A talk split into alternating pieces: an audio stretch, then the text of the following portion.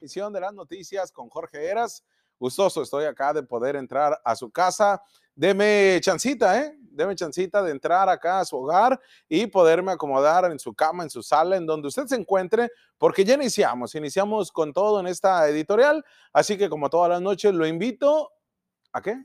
A que hagamos comunidad. Y mire, pues bueno, ya fue el Día Internacional de las Mujeres, el 8 de marzo, ¿no?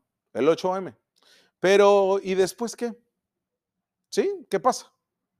Hace un año, por ejemplo, un colectivo de feministas de la zona del Golfo de México, las Brujas del Mar, establecieron una actividad que impactó, ¿eh? el conocido El 9 Nadie se mueve, que invitaba a las mujeres a no participar en ninguna actividad económica, política y social, lo cual sí cimbró al país, ¿eh? pues incluso aquí, en este canal, ninguna compañera periodista ni conductora vino ni cualquier trabajadora que labora acá en Televisa California asistió a trabajar. Nosotros, los hombres, tuvimos que hacer todas las actividades. Fue una idea, una propuesta excelente. Pues así evidenció qué pasaba si había un día sin mujeres, pero ojo, ¿eh? no es como el un día sin mexicanos. Acá el hecho era de demostrar, evidenciar qué pasaba si todas nuestras compañeras estuvieran desaparecidas, asesinadas que fueran víctimas de esos delitos, porque víctimas de la violencia ya lo son. Lo son en las calles, lo son en sus centros de trabajo y hasta en sus hogares. En los lugares donde debería de tener mayor protección, ahí son víctimas de la violencia, de una u otra manera. Pero esta actividad del 9 Nadie se mueve tuvo de verdad una repercusión histórica en el país. Obviamente hubo quien dijo que no, ¿no? Quien dijo yo no soy feminista, y mejor me hago un lado. Porque esto no se trataba del feminismo, aunque fue promovida por feministas.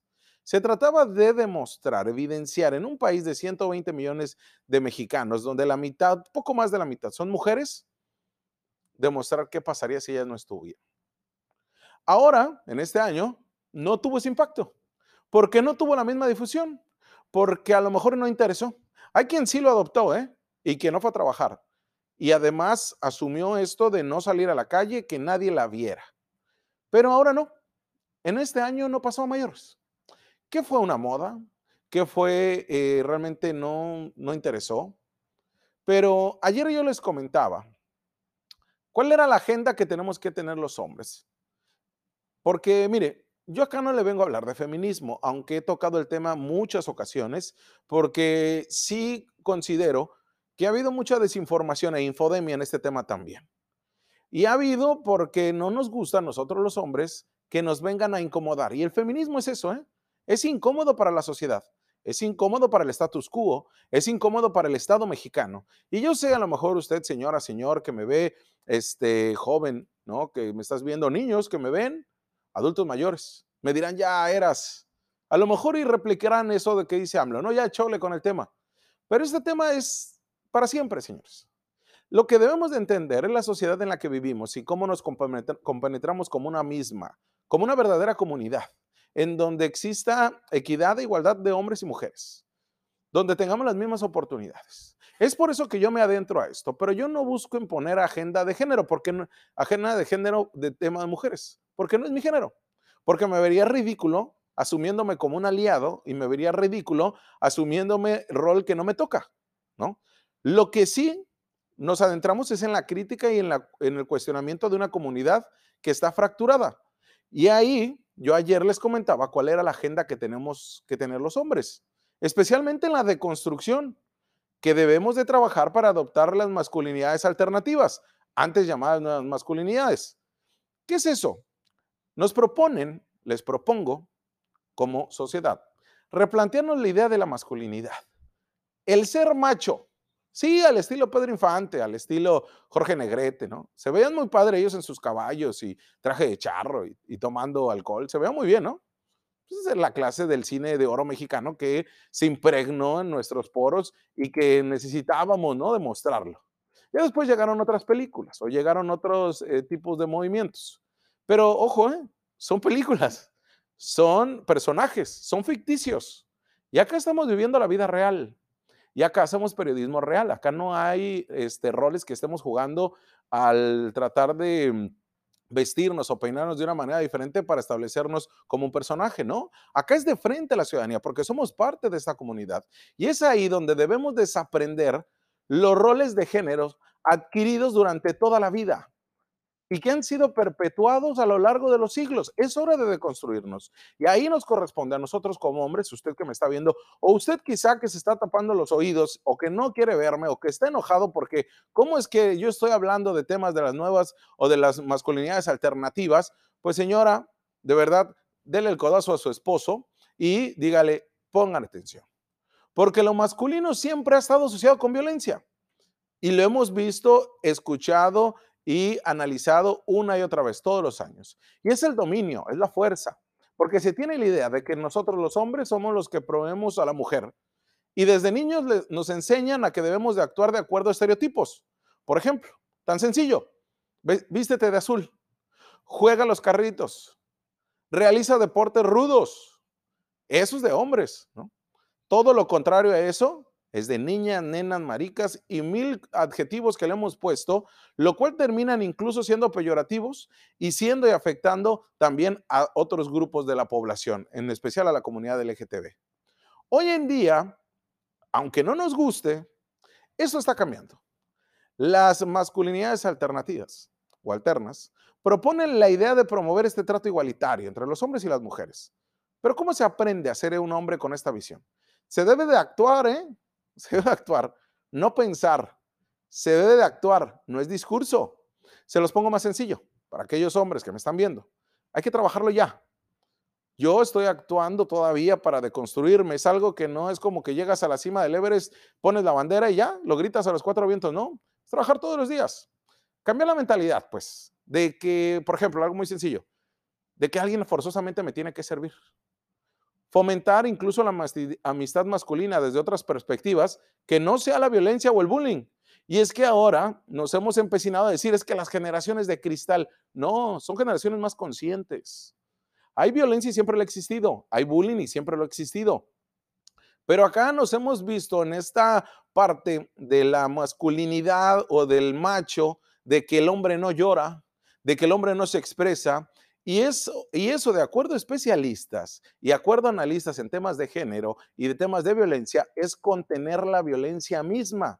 Tampoco le estoy diciendo que por llorar usted ya va a estar bien, pero en estos roles que nos hemos fijado como, como hombres, esto también es consecuencia de violencias que hemos sufrido y de la manera en que también nos han hecho algunas, eh, las familias mismas, cómo tenemos que actuar pero yo creo que ya estamos grandecitos para empezar a deconstruirnos. Porque también las mujeres están en un proceso de deconstrucción, ¿eh? No solamente es un rol de hombres. Hay mujeres con un machismo enraizado y exacerbado. Por ejemplo, le platico una historia personal muy sencilla. Mi abuela, la mujer que yo creo más querida en la vida, sin conocer el feminismo, era la mujer más sorora del barrio, la más sorora de México, ¿eh? La que arropaba todas las ideas de las mujeres y las protegía y les daba igual de oportunidades, hasta más. Pero el barrio mismo y la herencia cultural de sus padres y esta sociedad machista que nos inculca y nos educa, precisamente en una cultura machista, nos puso a mi abuela frente a un escenario donde heredaba esa misma, esa misma cultura. Por ejemplo, ¿no? Nos decía, debes de tener a la mujer guapa, hacendosa, que sepa trabajar, que sepa limpiar, que sepa cocinar bien y rico, porque de lo contrario no servía para esposa. Y yo creo que esa es una de las formas que hemos sido educados, si no nosotros, también las generaciones de nuestros papás. Pero es momento de construirnos, porque a lo mejor nadie ponía sobre la mesa estos temas. Y no se trata de que Jorge Eras, el periodista, lo está haciendo. Se trata de que hay un movimiento importante desde hace muchos años, que décadas, que se viene planteando. Solamente que la lectura, ahora no nos podemos voltear y cerrar los ojos. Ya la tenemos frente a nosotros y hay que actuar. Mire, desde el 2017 se vienen dando las manifestaciones masivas, masivas, mundiales, por el 8 de marzo. Aunque siempre, cada año, has tenido una presencia mayor, primero de decir, no felicitar a las mujeres porque es un día que se conmemora la lucha y el esfuerzo de las mujeres mismas en una sociedad que las violenta. Por eso no es un día de felicitar ni de dar flores. Hace cuatro años, mujeres en al menos 170 países participaron en el día 8M, ¿no? Miles de mujeres se sumaron Hicieron un acto histórico que jamás veremos que se extinga. Nos tenemos que acostumbrar, si a usted no le gusta. Y debemos de participar en esto si usted lo apoya. Previo a eso, hubo un, primer antecedente histórico por aquello de que al presidente Andrés Manuel López Obrador eh, se les olvida que esto ha sido año tras año, que no importa si eres moreno, pan, PRI, de cualquier color, eso va a permear y va a existir siempre. Hubo un paro nacional en el 75 convocado por un movimiento de mujeres en Islandia. Aquel 24 de octubre del 75 participaron trabajadoras remuneradas y amas de casa en un aniversario de esa huelga. Después ya, año tras año, se vino permeando en toda Europa e incluso hasta en Asia. Pero vámonos más para acá. El 24 de octubre del 2016, trabajadores islandesas también dejaron puestos de trabajo y de ahí tuvo una repercusión importantísima en toda Europa del Este y en ello mismo se fue trabajando hasta en Estados Unidos. Fue así como inició una campaña en 2008 internacional por un salario para el trabajo en el hogar, convocada la primera huelga mundial de mujeres, reivindicando otorgar a las mujeres justicia por su contribución no reconocida en el trabajo. La convocatoria fue especialmente activa internacionalmente en el 2000-2001. Ya después en Argentina se dio un primer movimiento en el Cono Sur. Ni una menos. Ya hablaban de temas de delincuencia, no era solamente el tema de la brecha salarial, e incluso empezaron a meter el tema del aborto. He ahí como también en Estados Unidos, en 2017, se celebró una marcha de mujeres en Washington, donde también hubo esta conmemoración del Día Internacional de la Mujer y ha convertido este trabajo en movilizaciones, que se visibilice la situación de desigualdad de miles de mujeres, a exigir el cambio de la situación a través de una huelga feminista. Si bien en esta fecha todavía no se ha logrado una paralización total de las actividades en todas las ciudades convocadas de la huelga, hay artículos mismos eh, de periodistas a nivel internacional que nos señalan que esta manifestación ha sido acatada de manera parcial, pero cada vez pega más. Pero le repito la pregunta que le hice al inicio. ¿Qué pasa después del 8 de marzo? ¿Qué pasa después del Día Internacional de la, de la, Mujer? ¿Qué pasa después? ¿Cuál es el balance de la protesta y la huelga internacional? ¿Cuál es la agenda pendiente?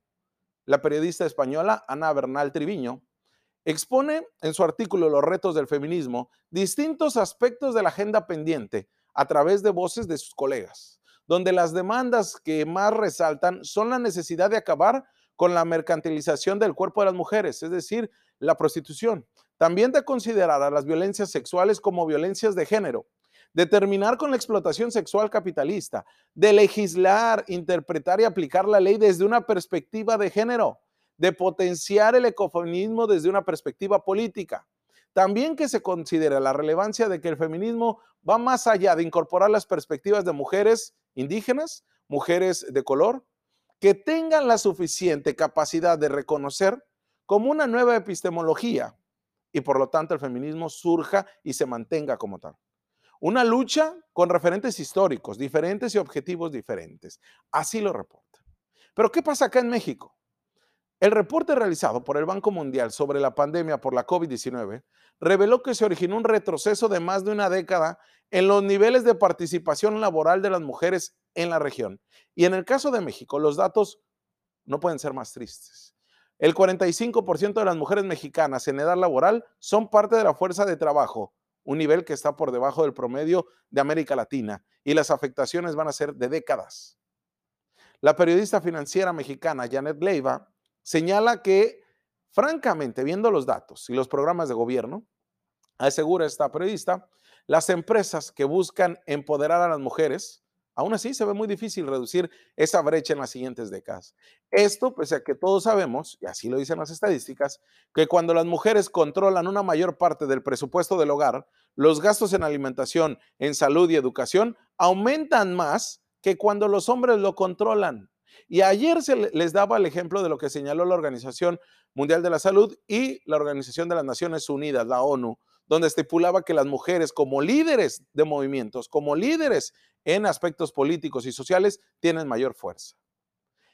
El 8M es un recordatorio que después de décadas de lucha queda mucho trabajo por hacer para impulsar desde todos los frentes posibles la incorporación de más mujeres no solo en la economía formal, sino que se avance en la igualdad salarial, en incorporar a más mujeres por sus capacidades a puestos de decisión, para lo que se requiere, como explica en su informe el Banco Mundial, dar opciones a los padres para que sus hijos sean cuidados y puedan trabajar en todo lo que se ocupa. El 8 de marzo es un día para protestar, así lo establecen estas periodistas, española y mexicana, para seguir exigiendo, siempre lo ha sido. Señalan estas mujeres que el día que se pueda caminar sin miedo y que haya igualdad salarial y que no asesinen a niñas y que mujeres también tengan las mismas oportunidades, ese día van a gritar más y seguirán marchando más para que nadie se olvide y nunca se repita. Por lo pronto establecen que la moneda está en el aire porque México es uno de los lugares en donde la enfermedad del odio hacia las mujeres anidó y se insertó de manera inclemente. Miren, no necesariamente porque lleguen más mujeres al poder quiere decir que tendrán perspectiva de género y que van a cambiar esto. Esa es la agenda pendiente de las mujeres, porque sí, hubo destrozos, sí, hubo esta radicalización de la protesta, sí, se pintaron edificios, se pintaron monumentos y sí, eso el día de hoy se limpió y como si no hubiera pasado nada se visibilizó que las mujeres están enojadas, que quieren ser escuchadas, que quieren cambiar esto, pero el cambio se hará solamente si ellas mismas arrebatan esos espacios y toman las decisiones y las acciones de cambio. Porque la agenda pública en temas de género sigue estando pendiente, a pesar que hubo esfuerzos importantes en el Congreso de Baja California en esta y en la pasada legislatura, pero se ha quedado en esfuerzos porque los hombres no quieren que cambien. El día quizá que las mujeres tengan un verdadero control en uno de los poderes, quizá el Poder Ejecutivo o el Poder Judicial, porque el Poder Legislativo es el servilismo del Poder Ejecutivo hacia un hombre que es Jaime Bonilla Valdés. Quizá se pueda cambiar esto. Hasta en tanto, seguiremos solamente con marchas, protestas y todo tipo de manifestaciones radicalizadas, pero se quedará en eso. La agenda tiene que cambiar y tiene que estar en el espacio político y público y de ahí la exigencia que nosotros tenemos en miras de la próxima elección. Porque les repito, no quiere decir que si gana una mujer, va a cambiar esto. Se ocupan mujeres preparadas y con perspectiva de género. De lo contrario, seguiremos siendo los hombres teniendo esta falta de perspectiva y esta no capacitación en el cargo. Vamos a una pausa y volvemos.